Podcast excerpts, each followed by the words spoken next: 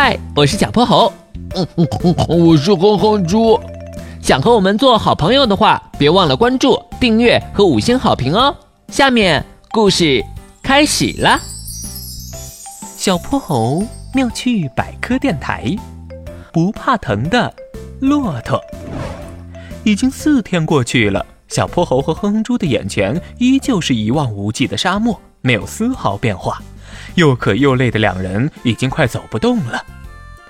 小泼猴，我们什么时候才能走出去啊？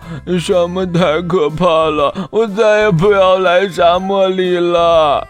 我也不想再来了，前面应该就有绿洲了。哼住，坚持一下，很快我们就有水喝了。如果我也像仙人掌一样就好了。我感觉我一直在出汗，身体里的水分就这样白白被蒸发了。所以仙人掌比我们更适应沙漠里的环境。如果我们能像骆驼大叔一样就好了，他走在沙漠里就和在自己家里一样轻松。是谁在叫我？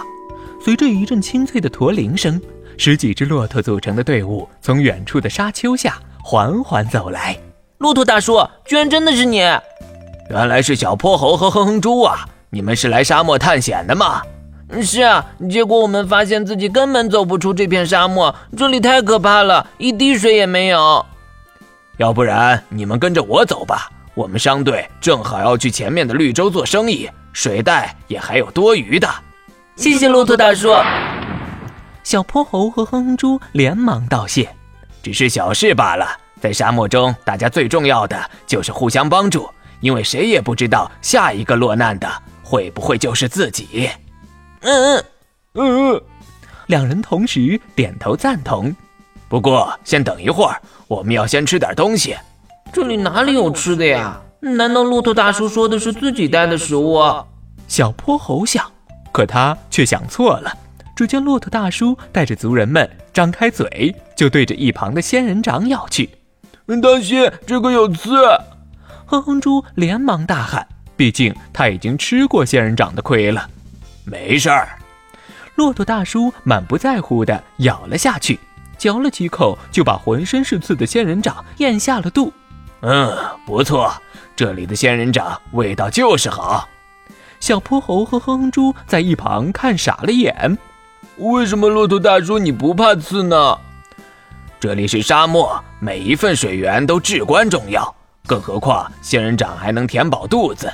为了吃到它，我们祖先特地进化出了粗糙坚硬的嘴唇和舌头，而且我们嘴巴两边还有许多肉刺，能把脆弱的地方保护得好好的，根本不怕这些刺。我好想尝尝仙人掌是什么味道。